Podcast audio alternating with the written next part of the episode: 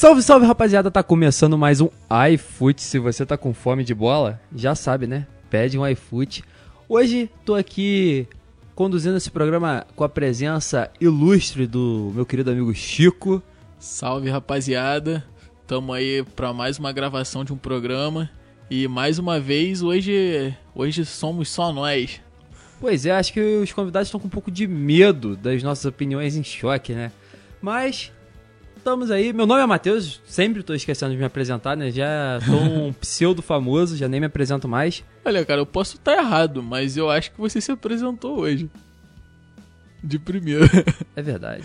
É, mas eu, eu posso estar errado. É um ponto, é um Eu, ponto. eu fico um pouco distraído aqui nesse, nesse estúdio aqui, porque o estúdio tá, tá reformulado. O estúdio tá, Tá com passando novidade. por transformações aí. É, aí eu, Ainda tá em período de, de obras, mas eu fico um pouco em choque com cada mudança, eu fico, fico observando e tal. E também hoje a gente tá notando que é o segundo programa que a gente grava sem a nossa gerência, né?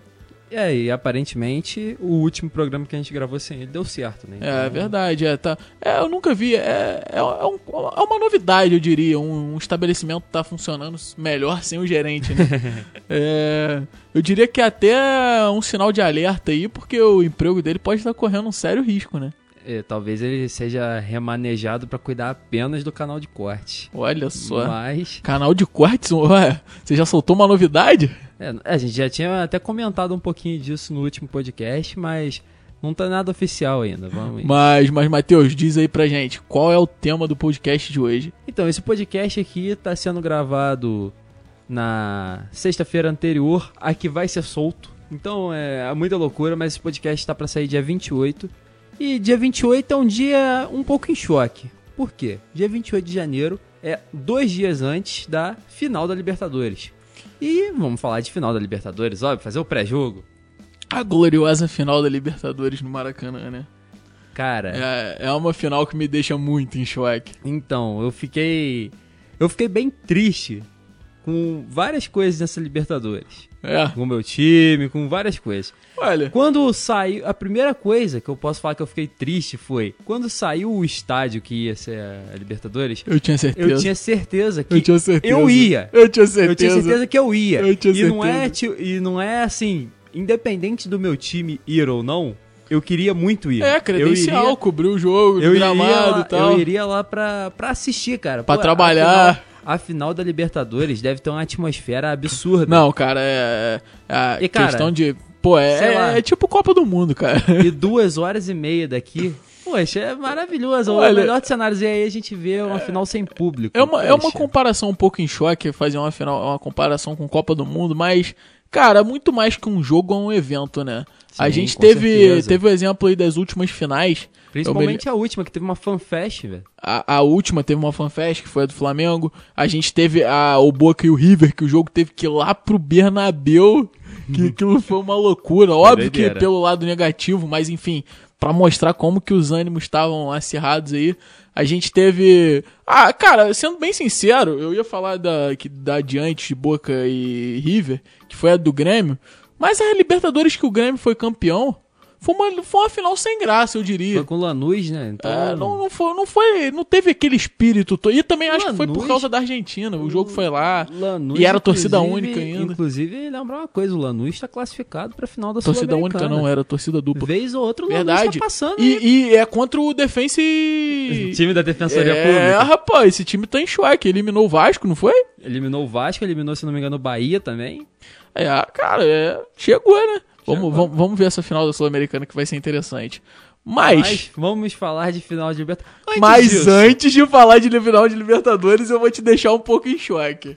Você falou que nada mais em choque que falar de Libertadores na sexta-feira que antecede o jogo do Palmeiras e Santos. Certo. Mas eu vou falar do dia que antecede o dia de hoje. Eu vou falar com você de quarta-feira.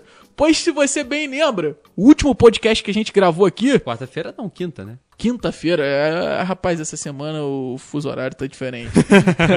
Mas se você bem lembra no podcast que a gente gravou sobre o Flamengo, a gente pegou pesado, cara. Sim, sim, A sim. gente pegou pesado, a gente fez duras críticas, a gente fez elogios sucintos e a gente fez um rankingzinho lá. E aproveitando, se você ainda não assistiu o podcast sobre o Flamengo, Escute. Escute, confere lá, porque eu e o Matheus aqui, novamente em carreira, carreira solo dupla, a gente soltou um podcast comentando sobre o atual momento do Flamengo, sobre o ano do Flamengo. E pra quem é clubista, quem acha que nós somos clubistas, podem ficar tranquilos, eu recomendo assistir, porque foi um podcast um pouco, diria até pesado pro. Pra quem gosta do Flamengo. E pra quem não gosta, foi um podcast delicioso. É, pode ter sido, porque dava, dava pra sentir a frustração no- na fala. E é, aparentemente virou a chave depois do podcast. Aparentemente virou a chave e aparentemente tivemos uma profetização nossa. Sim, sim, sim. A gente já tá com essa profecia já tem alguns meses, vamos dizer assim. Olha, tem alguns meses que a gente externa.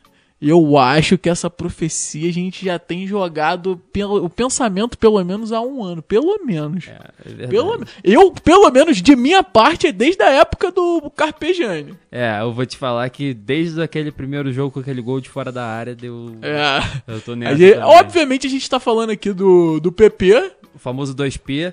famoso 2P do, do, do Call of Duty. e, cara, a gente.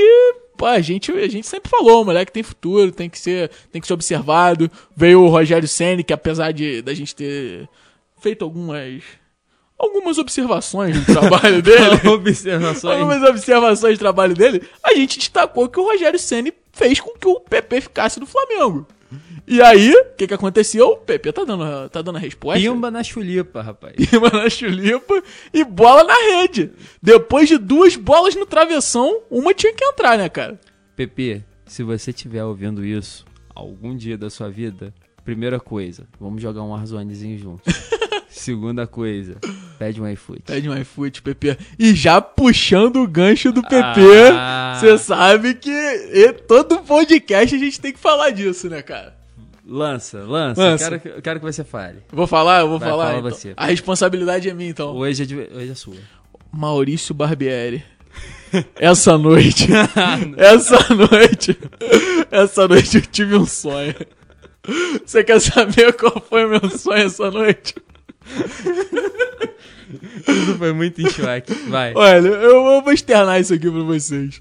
Eu cheguei no programa hoje e eu tava contando aqui pra, pra nossa produção e pro Matheus aqui que, cara, eu, eu sonhei que a gente tava, nós, a equipe do iFood, tava na CBF pra entrevistar. Pra entrevistar, não, a gente tava num evento na CBF com vários treinadores e lá tava o Barbieri. E eu sonhei que eu e o Matheus a gente olhou pra cara do Barbieri e falou assim: caralho, quem vai falar primeiro?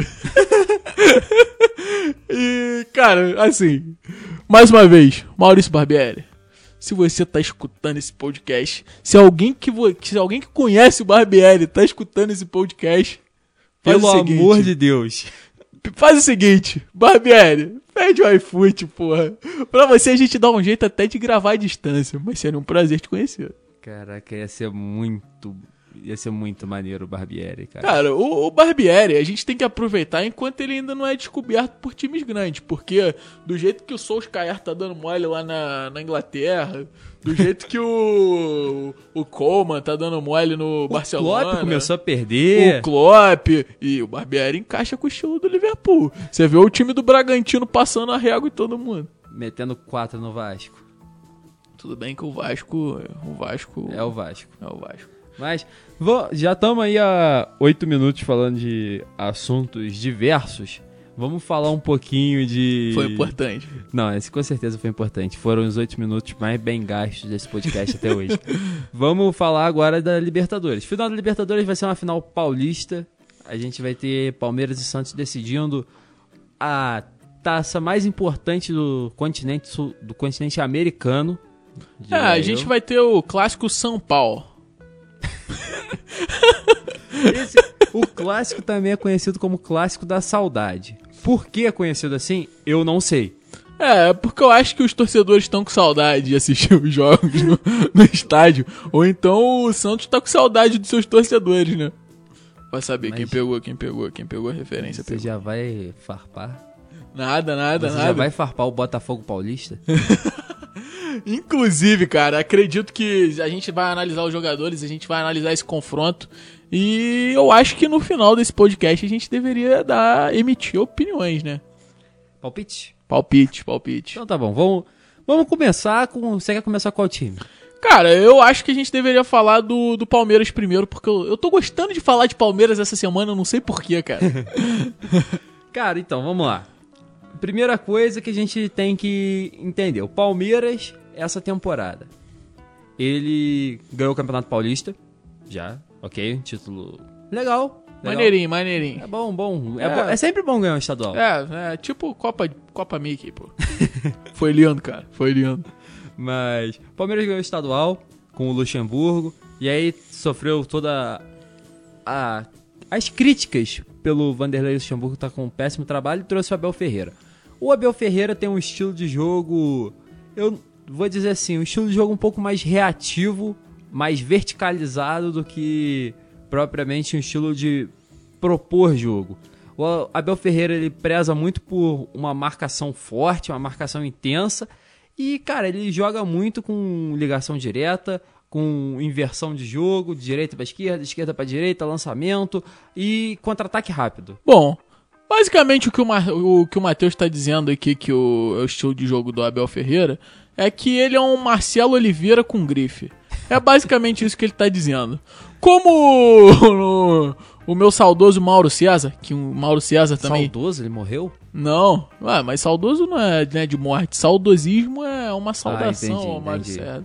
Ao, pô, Mário Sérgio, até falei Mauro. Mário- cuidado, cuidado, que essa história de Mário Sérgio já deu problema. O, o Mauro César que, porra, o Mauro César que é uma inspiração pra mim no, no jornalismo. E, cara, o, eu, eu acho que eu tô muito dentro do que o Mauro César falou.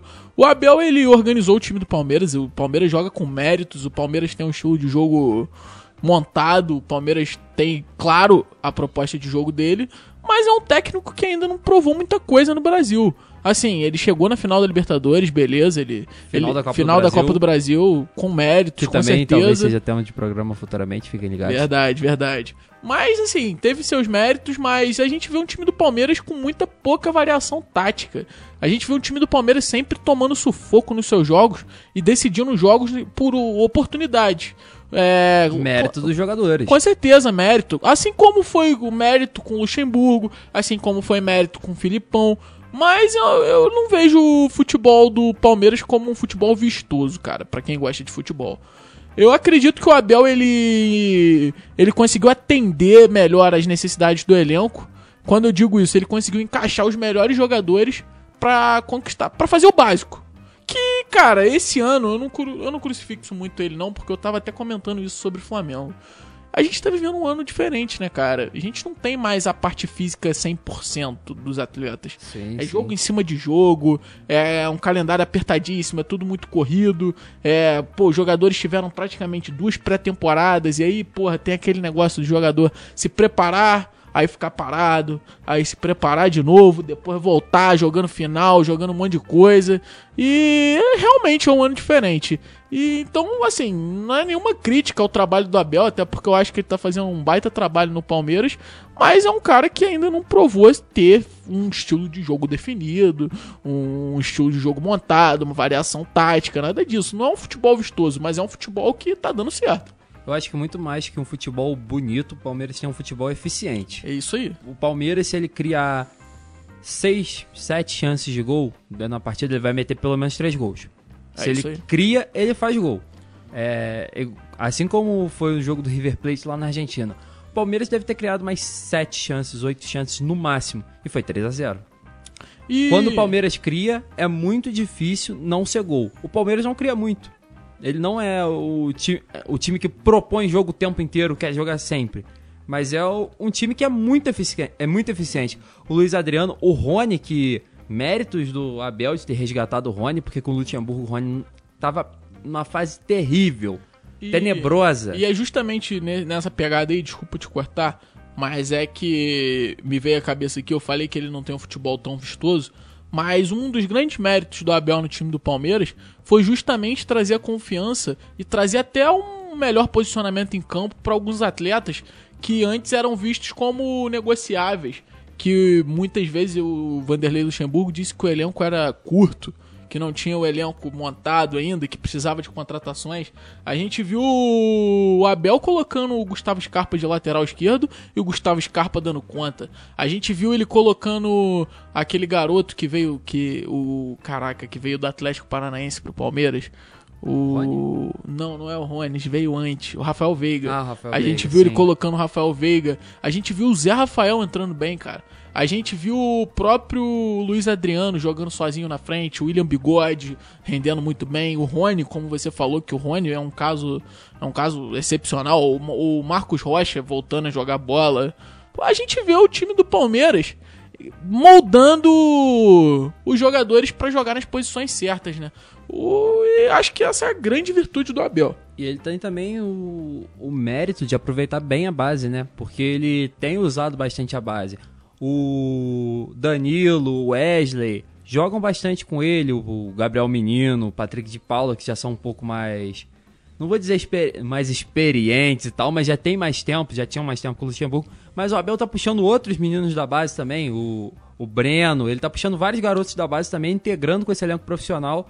Inclusive, alguns jogaram contra o Flamengo também. É, é, Eu notei que entrou um menino, não, não- Um- me lembro. Tinha um chamado Acácio, inclusive, que entrou. É, teve, um- foi um cabeludo, cara. Ele é, mesmo, É, é, ele, o é ele, Acácio. é é o ele, Acácio. ele, ele. Eu só não tô lembrando o primeiro nome dele. Quando eu vi Acácio, eu já fiquei meio em choque com o nome.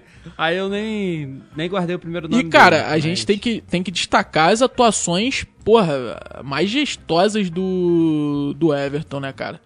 O Everton, Everton é um bom goleiro. o Everton tem se mostrado um paredão nessa, nessa Libertadores aí, principalmente nessa reta final. A gente tem que destacar aqui que a trajetória do, do Palmeiras até a final da Libertadores não foi fácil não, cara. Na semifinal o Palmeiras aí quase esbarrou no River. No primeiro jogo meteu um 3 a 0 que na minha opinião no, foi um placar até um pouco mentiroso Eu pro que, pro que foi, a foi partida. mentiroso, foi um que acho que mentiroso. deixou até a gente um pouco iludido com o que poderia ser o rendimento do Palmeiras. E no jogo de volta, em sua casa, quase foi. Quase não, né? Faltou. Digamos que se tivessem quatro cordas, três cordas e meia foram cortadas naquele jogo e o Palmeiras ficou pendurado apenas por um fiapo de barbante. Digamos que foi isso que aconteceu. É, o River, cara, o River veio, pra, veio com tudo pra cima do Palmeiras. O River fez dois gols impedidos, se eu não me engano. Dois gols Teve pênalti que pênalti, voltou. exatamente. Cara, foi, foi uma doideira. E o Everton sempre trabalhando muito bem e passou com mérito. E o Palmeiras vale, vale destacar ainda que teve algumas baixas que eu diria até importantes, como por exemplo o próprio Felipe Melo, que querendo ou não é uma liderança nesse elenco e não Ah, o- teve aquele problema lá e tá, tá Felipe afastado. Melo que, que eu, eu acho que eu falei um pouco longe do microfone agora, mas o Felipe Melo que eu pude observar na, nas semifinais de Libertadores foi um foi uma- um desfalque em campo e um reforço na arquibancada, né? Porque aquele que o que aquele maluco gritou no Allianz Parque no jogo contra o River, fez lives caralho e Felipe Melo é, é aquele cara de, de sempre, né? O Felipe Melo é um personagem. Felipe Melo é, o- é o eterno cachorro louco. Ah, Fiquei um pouco em choque agora Mas- louco. Cara, acredito que o time do Palmeiras tem muitas chances de conquistar essa Libertadores. E. Mas a gente tá falando de trabalho pragmático, a gente tá falando de trabalho com pouca variação tática, a gente tá falando do Palmeiras. Mas aí a gente tem que pegar e analisar o seu adversário, Vamos que Santos, é o então. Santos. O Santos, Cuca Ball? o Cuca Ball. Como diria mais uma vez o Mauro César, o Cuca Ball 2.0. O Cuca Ball está repaginado. Cuca leva o Santos à final da Libertadores. Pra, eu, eu confesso que o Santos na final da Libertadores é uma surpresa. Com certeza, o Santos, o Santos, se você pegar nas oitavas de final dos 16 times, talvez o Santos fosse, sei lá, o nono, décimo favorito, se a gente colocar assim, se a gente Olha, é. uma- um ranqueamento. Eu vou te falar, cara, se, se a gente tivesse se a gente analisar o contexto do Santos inteiro, É muita É doideira. muita doideira o Santos tá na final da Libertadores, cara. É jogador. Você quer começar por onde no contexto do Santos? Cara, a gente pode começar primeiro com essa maluquice que é a diretoria do Santos, né? Aquele presidente maluco que eu acho que foi impeachmentado, sei lá, o maluco saiu, não sei o que, que aconteceu, entrou outro presidente, acho que foi eleito, sei lá o que, que aconteceu naquele lugar. E... Parece até a eleição no Vasco, não dá pra entender nada. Não, a eleição do Vasco que. A eleição do Vasco é tipo a eleição da Venezuela, né? A gente Vamos- sempre sabe o campeão. Vamos, vamos deixar isso pra lá. Vamos- não vamos discutir questões políticas. Não, não, não, pô. Até porque a Venezuela é uma democracia. Não vamos discutir questões políticas aqui. Então, Eu tô bebendo água, foi mal. seguinte. Mas é porque o Matheus ele ficou um, um pouco em choque de Fiquei, falar de fiquei. política no programa. Sim, sim. E realmente é um pouco em choque. A gente só fala de política de clubes. Então, seguindo. A, o dire- a diretoria do Santos que vendeu o Gustavo Henrique, trocou o Pará e o Uribe em Trou- Gabigol e Bruno Henrique. Trouxe, trouxe o Robinho. Não, Pará. É, foi o Pará e o Uribe no Gabigol. Bruno Trouxe o Henrique. Robinho. Trouxe o Robinho que já teve seu contrato suspenso, acho, rescindido. É, teve contrato suspenso, rescindido ainda não. Eu acho que saiu que ele teve contrato rescindido. Ainda não, eles estão tentando rescindir. Tem certeza? Eles estão tentando chegar a um acordo. Ah, entendi. É até fevereiro, acho que o contrato dele. Mas é porque ele, ele tinha feito um contrato pra não receber salário nos primeiros meses, lembra dessa parada? Uhum, sim, sim. Foi por causa disso. Aí acho que não vai, não vai ser rescindido mesmo. E, porra, acho que como uma maneira até de dar voz, eu acho que o que o Robinho fez mesmo não tem, não tem explicação, mano. Eu acho que o Santos tomou uma atitude correta em ter afastado o jogador, até pra preservar a imagem do clube que, porra, tem uma história belíssima Perdeu e... o patrocínio até, inclusive, por causa da, da Ah, cara, é porque é muito complicado, né? É uma acusação muito séria. Sim, no caso, sim. é até uma. Já tem até uma sentença na Itália. E a gente não pode dar palco pra esse tipo de coisa. Então, principalmente num, num clube grande como o Santos, com a história que o Santos tem. Mas, enfim, também não vamos se envolver em questão, questão judicial aqui, mas a opinião É. do iFoot é essa. A diretoria do Santos acerta em. Pelo menos em uma, né? Pelo menos. é. Pelo menos em uma, porque a diretoria do Santos foi muita burrada nesse meio é verdade. Cara, e já que a gente tá falando de burrada da diretoria do Santos, Sampaoli? Sampaoli, não, não sei se foi uma burrada, né? O, a trazer o Sampaoli até que foi maneiro. O Sampaoli levou o Santos a um patamar que eu também não acreditava que chegaria no passado. Mas aí aquela relação toda muito doida lá, também não, o Sampaoli parece que não é muito amigo do presidente do Santos. E aí eu chego na doideira. Jesualdo Ferreira. Gesualdo Ferreira. Mas o Gesualdo Ferreira, você sabe por que, que ele foi contratado, né? Eu Porque sei. ele é Por mister. causa, por causa de um certo cidadão que também começa com J. Exatamente. Também começa. Também tem a parte Jesus no nome. Exatamente, foi por isso que o Gesualdo foi contratado. E, cara, esse time do Santos, cara, ele foi, ele foi montado na base do caralho. Sendo o mais sincero possível, eu acho que isso que aconteceu com o time do Santos. Porque, velho, a gente teve o Santos vendendo. Tem, tem uma parada muito doida que acontece no Santos, que as negociações precisam ser aprovadas pelo conselho lá. O- se o conselho aprovar, vende. Se não aprovar, não vende. E agora há pouco tempo, quase que o Solteiro foi embora, velho. Uhum, Solteiro recebeu uma proposta aí do Al, Al Nice, Al Hilal. Al Bilal. É, Al Bilal. recebeu uma proposta aí do, do Al Bilal aí. E, caralho, quase que ele foi. Aprovaram, aí depois o Cuca falou que o jogador não, não tinha como manter o jogador. Aí o jogador não foi. Aí, caralho, tu fica, que porra que tá acontecendo no Santos? E eu tô lembrando aqui, você falou do, do Uribe, você falou de todo mundo. O Santos que também perdeu o goleiro no início do ano. O Everson e O perdeu o o, Ederson- centroavante. E perdeu o centroavante. Perdeu o centroavante, não. Perdeu dois centroavantes. Perdeu o Eduardo Sacha, que era o titular. E perdeu o Yuri Alberto, que era o reserva. Pro É, Internacional. Que, inclusive, Yuri Alberto, que essa semana tava atiçado. Deu uma. Uma destruídazinha básica. eu acho que, assim... o- Sairia informe no FIFA. Sair informe no FIFA. Inclusive, já que a gente abriu esse parêntese pra falar de Yuri Alberto, e o Abelão 4.0, mané. Segurou o Abelão, cara. Lá vem o Abelão. Cheio de paixão. Ticatá, ticatá, ticatá. Caraca, é o clube do vinho português? Não, o vinho português acho que não é o melhor do mundo.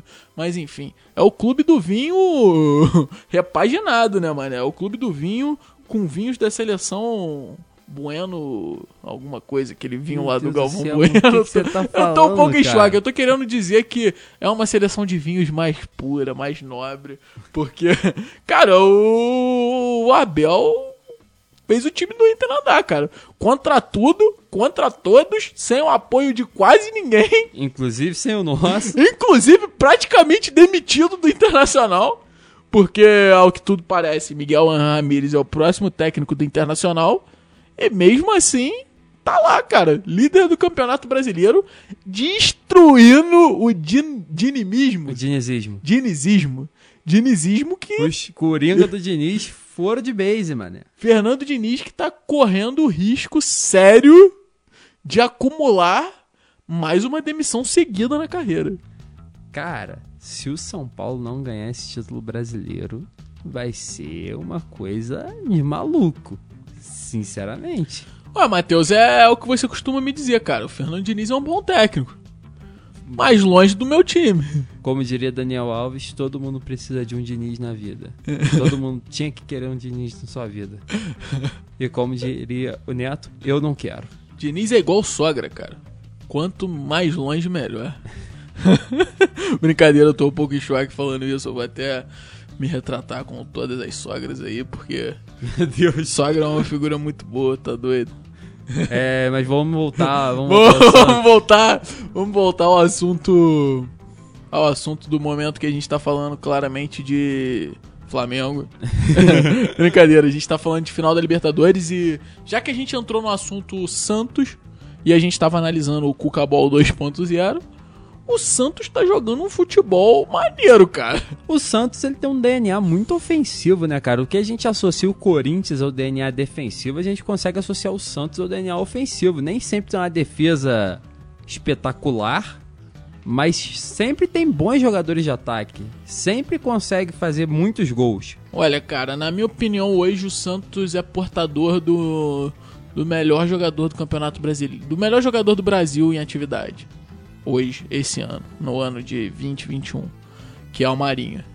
Eu acho que o Marinho tá fazendo o que eram para outros jogadores estarem desempenhando a função, mas o Marinho tá desempenhando a função de melhor jogador do Brasil. O Marinho é um cara que, cara, tem uma explosão absurda. O Marinho ele tá em todo lugar do campo. O Marinho é aquele cara que sente a derrota. O Marinho é aquele cara que pega a bola, põe embaixo do braço, bate falta, bate pênalti. É o cara que, porra, quando o time precisa, ele resolve e não pipoca. E aí você tem uma. Fazendo uma comparação em choque, como você. Já tem um tempo que eu não faço uma comparação em choque aqui. Geralmente esse papel é meu. Vamos, vamos lembrar de 2015. Quero, quero uma lembrança de 2015 aqui. O time do Barcelona que ganhou a Champions. Meu Deus. Meu Deus. Vamos, vamos lembrar Meu aqui. Deus, meu Deus, meu Deus. O cara que decidia era o, o Messi e tal, assim como o Marinho. E, mas você tinha um coadjuvante de luxo, que era o Neymar na época. E Meu no Deus. Santos é o Soteudo. Meu Deus. O Soteudo é o Meu Neymarzinho Deus, do, Meu do Santos. Deus, meu Deus. E quem vai ser o Soares, Matheus? Soares é o Caio Jorge. Meu Deus do céu, que que é isso, cara? Que Não, é mas isso? o que eu quero dizer é que é, o que eu quis dizer é, que é o seguinte: o Soteudo também tem uma importância muito grande, assim como o Marinho. Ele é o coadjuvante de luxo. Ele é muito bom jogador. Ele destruiu contra o Botafogo. Ele destruiu em vários jogos. Ele Não, o quase foi Soteldo embora. foi o cara que colocou o Santos na final da Libertadores. O Soteldo naquele segundo jogo contra o Boca Juniors acabou com o jogo. Grande Soteudo. O Soteldo é muito bom jogador, cara. O Soteldo, porra, ele é baixinho e o estilo de jogo dele é do caralho. Ele esconde a bola, velho. Eu gosto muito das brincadeiras que eles fazem com o Soteudo. Acho que ele não curte muito, mas são muito engraçadas. O dia que colocaram lá, o, que for, o elenco foi almoçar e aí colocaram aquela cadeira de bebê pra ele. Cara, é sensacional, é sensacional. É, mas falando agora da meta do Santos, porque o- os goleiros do Santos também foram uma baita surpresa. Não, os A gente goleiros. tinha o, o Vladimir. o Vladimir. era o reserva, né? O Vladimir era o reserva do Everson, teve que assumir a titularidade. O Vladimir, que muita gente acha que ele é o famoso chama-gol, que quando ele defendeu o Havaí, inclusive, o Havaí tomava bastante gols.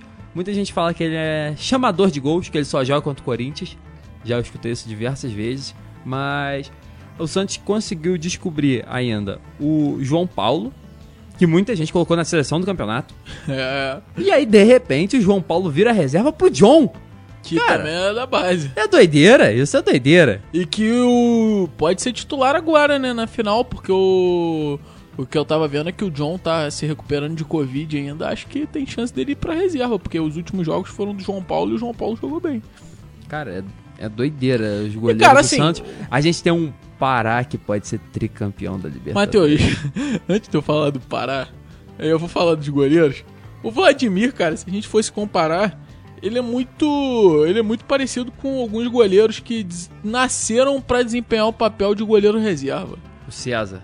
Pô, o César, o Diego Maionese, o o, Diego, do- Diego Maionese.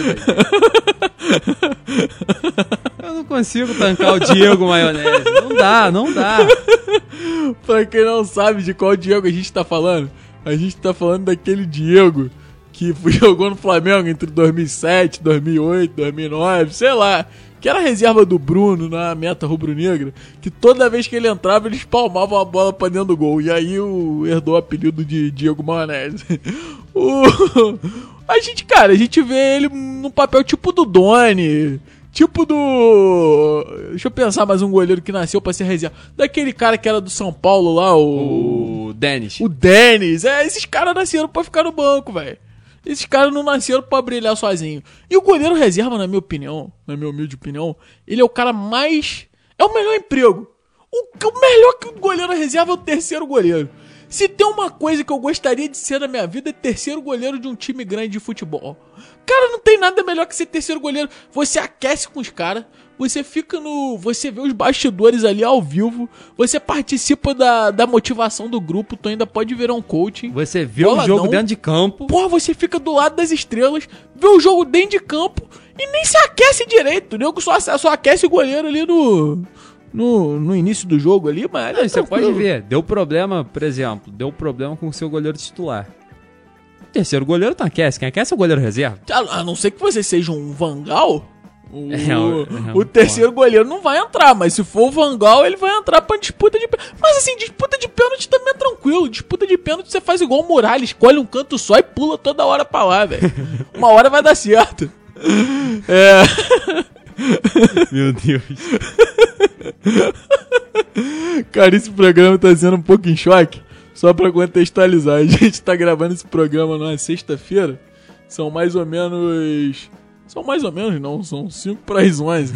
Então o sono tá batendo um pouco, o, o cansaço e aquela angústia de não estar com um copo de Danone na mão essa hora da noite. Então a gente tá, tá medindo os esforços aqui pra fazer essa gravação.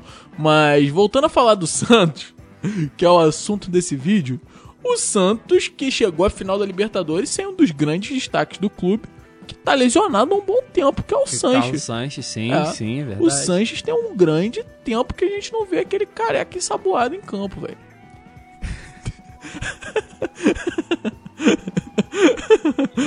Careca ensaboado também ficou complicado. eu, não sei nem, eu não sei nem o que falar, cara. Mas a gente vê, sem o Sanches no elenco, a gente viu ali algumas outras. Algumas, alguns outros jogadores tomando um papel muito importante nesse time. O Diogo Pituca sendo um, um segundo volante bem armador no time. Diego Pituca que tá O- vendido, né? Tá vendido? Acabou a final da Libertadores ele vai arrumar rumo ao Kashima Antlers. A Kashima? Não sei, não sabia nem que ele tava vendido. Ele foi vendido pra um time do Japão. Não sei, agora. eu não sei se é o Kashima, posso estar falando merda.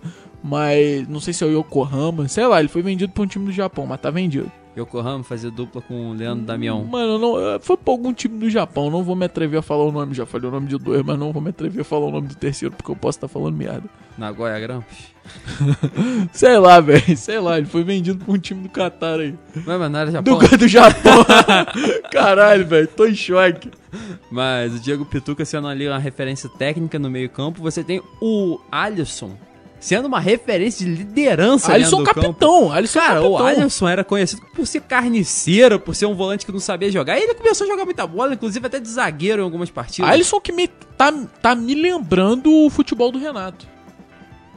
Qual Renato? O Renato. Renato que jogava de terno no time do Santos. Ah, o, joga... o ex-Sevilha, ex-Santos, ex-Sevilha, ele ex-Botafogo. mesmo, ele mesmo. Grande fogo! Grande fogo. Fogo que a gente tá numa contagem regressiva pro Botafogo na segunda divisão.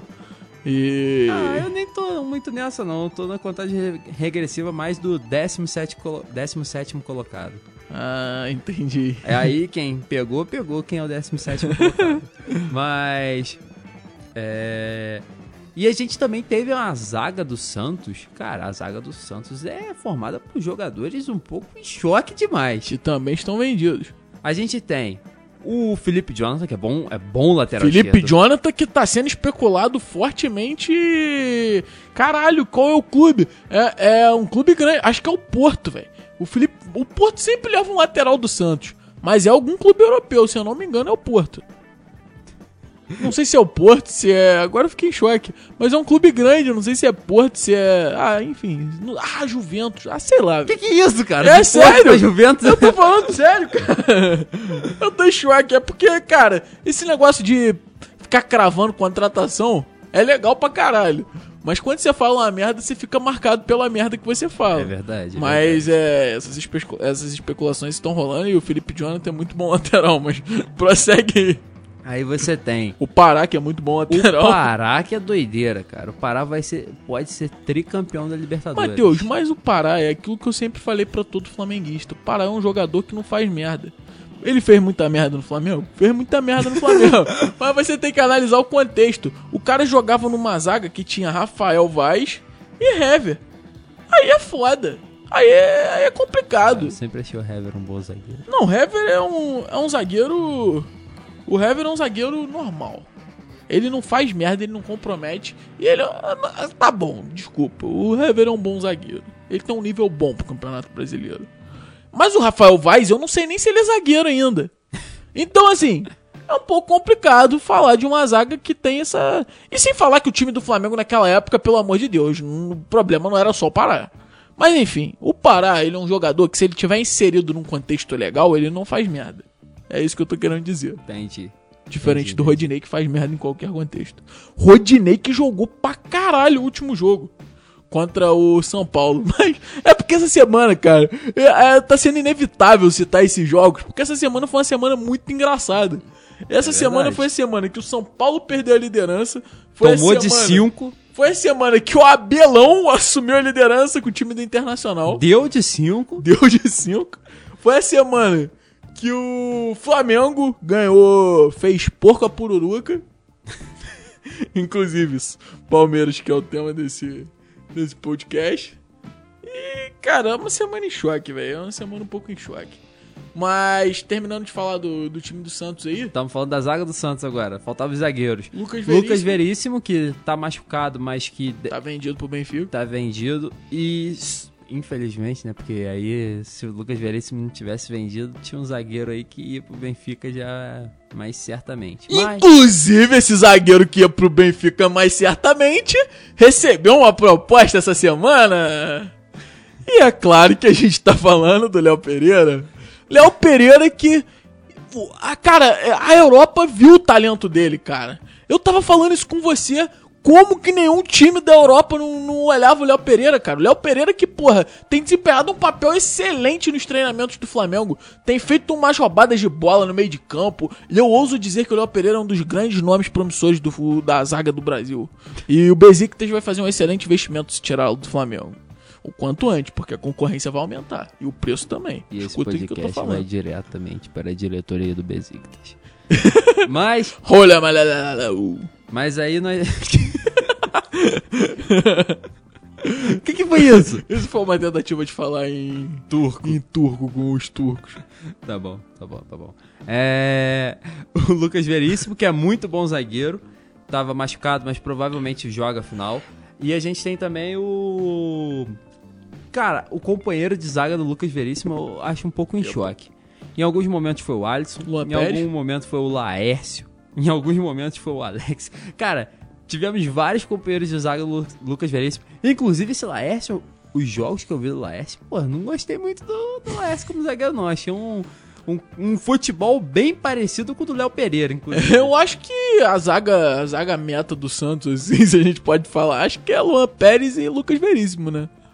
Eu acredito que sim, acredito O, que sim. o Luan Pérez, que inclusive a gente só tá falando de vendas da diretoria do Santos, mas ao que me parece o Santos conseguiu definir com essa com essa ingresso na final da Libertadores aí a compra do Luan Pérez, né? Pelo menos uma notícia boa pra torcida do Santos. Ainda bem, ainda bem. Porque o Santos tem tido várias notícias ruins e, cara, pô, chegar na, liberta na final da Libertadores e você poder contar com seus principais jogadores e já saber que os principais jogadores vão ter um futuro no Santos, É. cara, isso é muito bom. Mesmo que seja aos pouquinhos. Mas isso tá- é, é um bom. pouco é um pouco inevitável esse desmanche que vai acontecer no Santos até por causa da situação, né? O Santos ele é um clube que vive constantemente com salários atrasados, é um clube que tem muitos problemas financeiros, é um clube que passa por uma turbulenta diretoria, como a gente já comentou aqui no início do podcast. E foi aí que a gente comparou com o Botafogo. E que tem inúmeros débitos também, cara. Então, assim, quando um time desse consegue ter êxito, como tá tendo nessa temporada, é óbvio que os jogadores recebendo proposta, eles não podem fazer muita coisa pra segurá-los. E acredito que isso vai acontecer com as estrelas do time também. Mas enfim, isso não aconteceu ainda, a gente tá aqui pra falar da final. E já puxando o gancho, acho que é uma boa hora pra gente mostrar o que a gente espera do jogo. Então, pode começar. Bom, cara, já que você me deu a honra de começar todos os assuntos desse podcast, o... cara, eu acredito que vai ser um jogo equilibrado, até por ser um clássico paulista. Eu acho que as duas equipes vão entrar em campo se estudando muito, até por ser jogo único.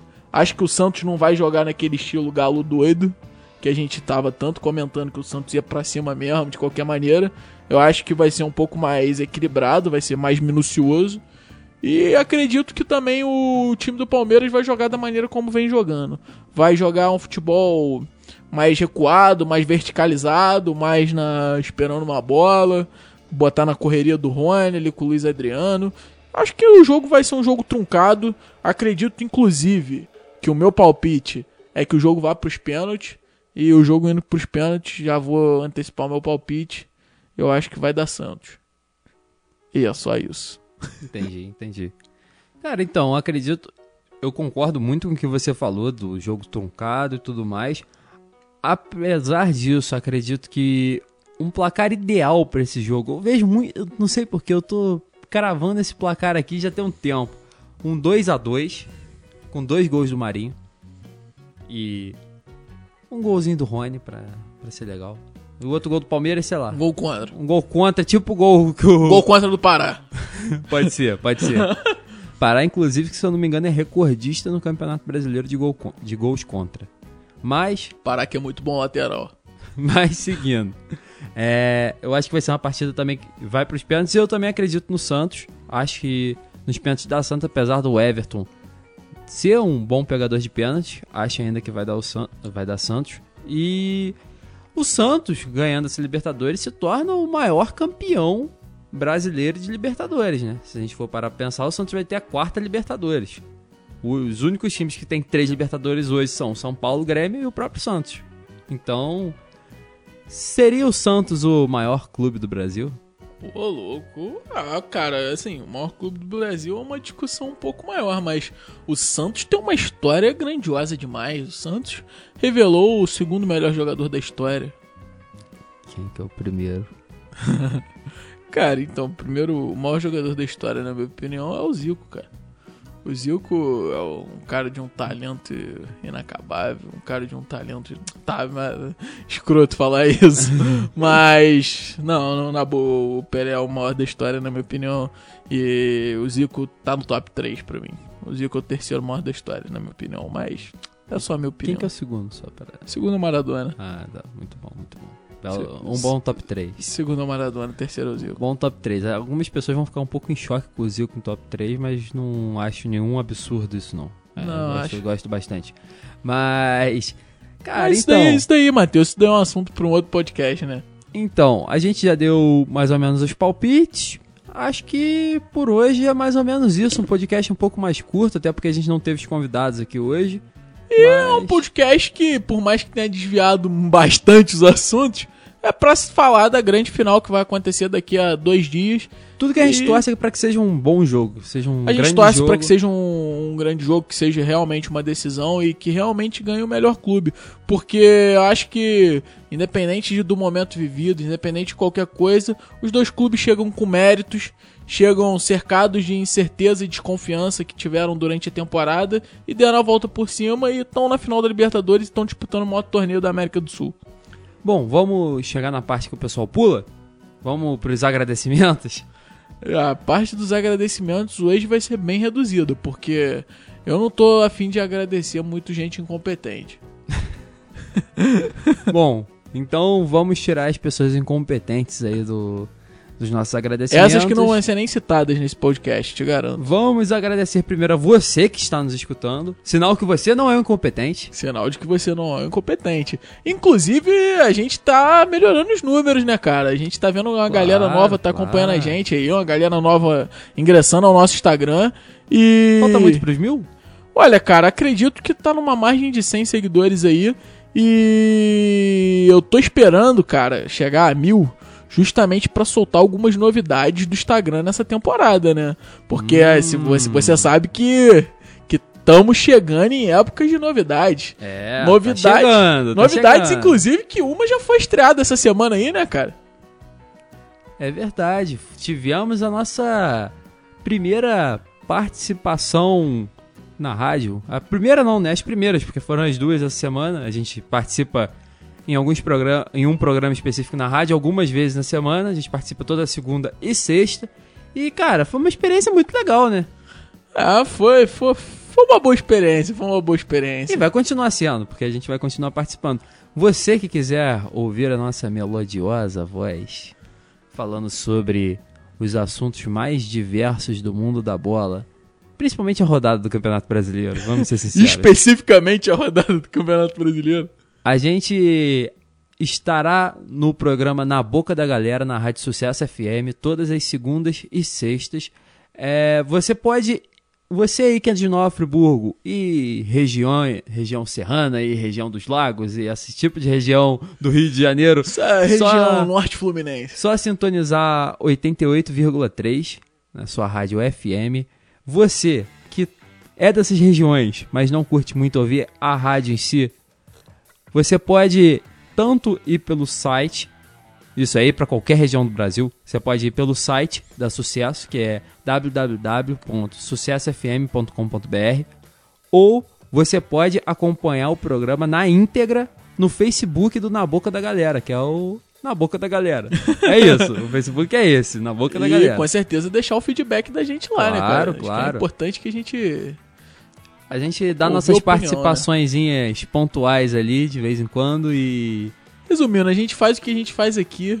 de uma maneira escala- bem reduzida, mas, E- mas muito interessante. E muito cara, já que você interessante. puxou esse assunto aí das redes sociais, a gente vai mais uma vez lembrar vocês que tá rolando o nosso sorteio e tá chegando a data, E é cara. por isso que eu falei que o pessoal pula. Porque como é que pode os caras não entrarem no sorteio ainda, cara? É, cara, é o sorteio que a gente tá vendo que tem um público reduzido e você sabe como é que é, né, cara? É. As pessoas estão dando mole, estão perdendo a chance de lucrar um dinheirinho aí, cara. 200 reais em vale compras em lojas de material esportivo. Cara, olha só, 200 reais na mão do Zafirão hoje, Faz um estrago. 200 reais na mão do De Zafirão acordo com hoje. ele, de acordo com ele, você consegue viajar pra Europa com 100 reais. Isso é o que ele fala. Então, pô, com 200 reais, você vai e volta. Olha que coisa maravilhosa. Olha, cara, mais importante que dinheiro nesse mundo é ter influência. Então essa parada dos 100 reais aí acredito que dê.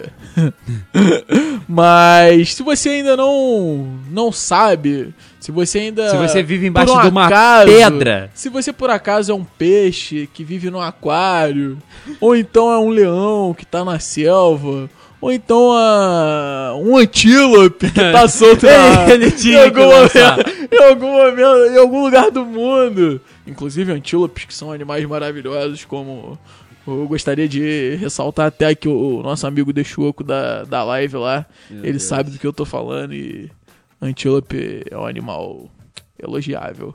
E se você é qualquer um desses bichos aí que eu falei, cara, pelo amor de Deus, você tá tendo a chance de ganhar os 200 reais. Então faz o seguinte, cara. Entra no seu Instagram, entra no, é, abre o seu Instagram, procura lá, iFoot Podcast. E aí, dentro da página do iFoot, você vai poder observar, primeiramente, o último programa, que vai estar lá na bio, Com certeza. que você não é obrigado a assistir, mas se você assistir, eu garanto que você não vai se arrepender. E aí, lá embaixo você vai ver uma publicação, com certeza. Lá embaixo não, ela tá bem em cima ainda, né? Você vai ver uma publicação do sorteio. Inclusive, nesse momento aqui, vai se tornar a primeira publicação do nosso feed. Boa. Vamos, vamos, vamos Boa. fazer isso. Boa, boa. Arquiva as outras publicações. A gente vai ter a publicação do sorteio e pra você participar, basta você marcar três amigos, curtir a publicação, E seguir a gente. seguir a gente É e mandar a palavra-chave, que não vai ser um item obrigatório, a gente chegou a essa conclusão. Quem mandou, mandou, quem não mandou, não precisa mandar. Mas, Mas, é se mandar. você quiser mandar, a palavra-chave é clubismo. E eu volto a ressaltar, desde o início desse podcast, desde o início do iFoot no Spotify e nas demais plataformas digitais, que o iFoot é o programa que não tem clubismo, Matheus. Não tem, não tem. A gente, a gente mal falou do nosso clube de coração aqui até agora. É verdade. A gente, inclusive, não fez um podcast completamente Cara, dedicado pra a isso. não dizer que a gente não é clubista, eu acho que a gente é treinadorzista. Porque se tem uma parada que a gente é aqui, é barbierista. Não, é verdade. Barbieri, que inclusive a gente já falou pra ele pedir um iFoot, mas a gente queria mandar um abraço tô- a todo o pessoal ligado ao Barbieri que acompanha a gente no Instagram. vai ele de novo. Eu tô, inclusive, aqui pensando em alguma maneira de fazer. Sabe, você lembra a musiquinha do Tô Harmonizado? Fazer uma Tô- musiquinha dessa com o Barbieri. Tô barbierizado. É, É. algo desse tipo. Eu tô, tô, tô bolando aí nessa musiquinha. A gente, a gente vai explorar. A gente vai explorar outras áreas, a área A gente musical. vai explorar a área musical, a área visual. É, então. Ah, aguardem novidade no, no iFoot. Bom, vamos lá. A gente ainda tá na área de agradecimentos. Vamos agradecer quem nos cede essa estrutura pra gravar esse podcast, que é o Roberto. A gente já olha pra porta aqui, automaticamente continua não tendo nada na porta. É, esse negócio da porta tá ficando complicado a cada podcast. Eu acho que no próximo podcast eu vou fazer um recorte de revista e vou colar ali com o nome do estúdio, Mas que é... E daí, estúdio? Isto aí.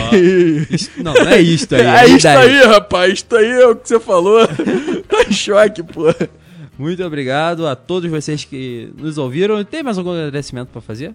Cara, não, um quarto agradecimento. Não dá- tem a galera que não tá merecendo ser É agradecido. verdade, é verdade. Ah, lembrei de uma coisa que a gente precisa falar agora antes de fechar. Última coisa. Segue a gente no Twitter também, arroba iFootPodcast. Verdade, essa semana, essa semana, promessa minha, essa semana o iFoot vai começar com tudo no Twitter. E lembrem-se, se querem responsabilizar alguém por alguma coisa que tá acontecendo no Twitter, Matheus Kramer é o nome dele. Não, não joga essa bucha pra mim não, porque isso não vai ser comigo não. A parte do Twitter está completamente desassociada da minha pessoa.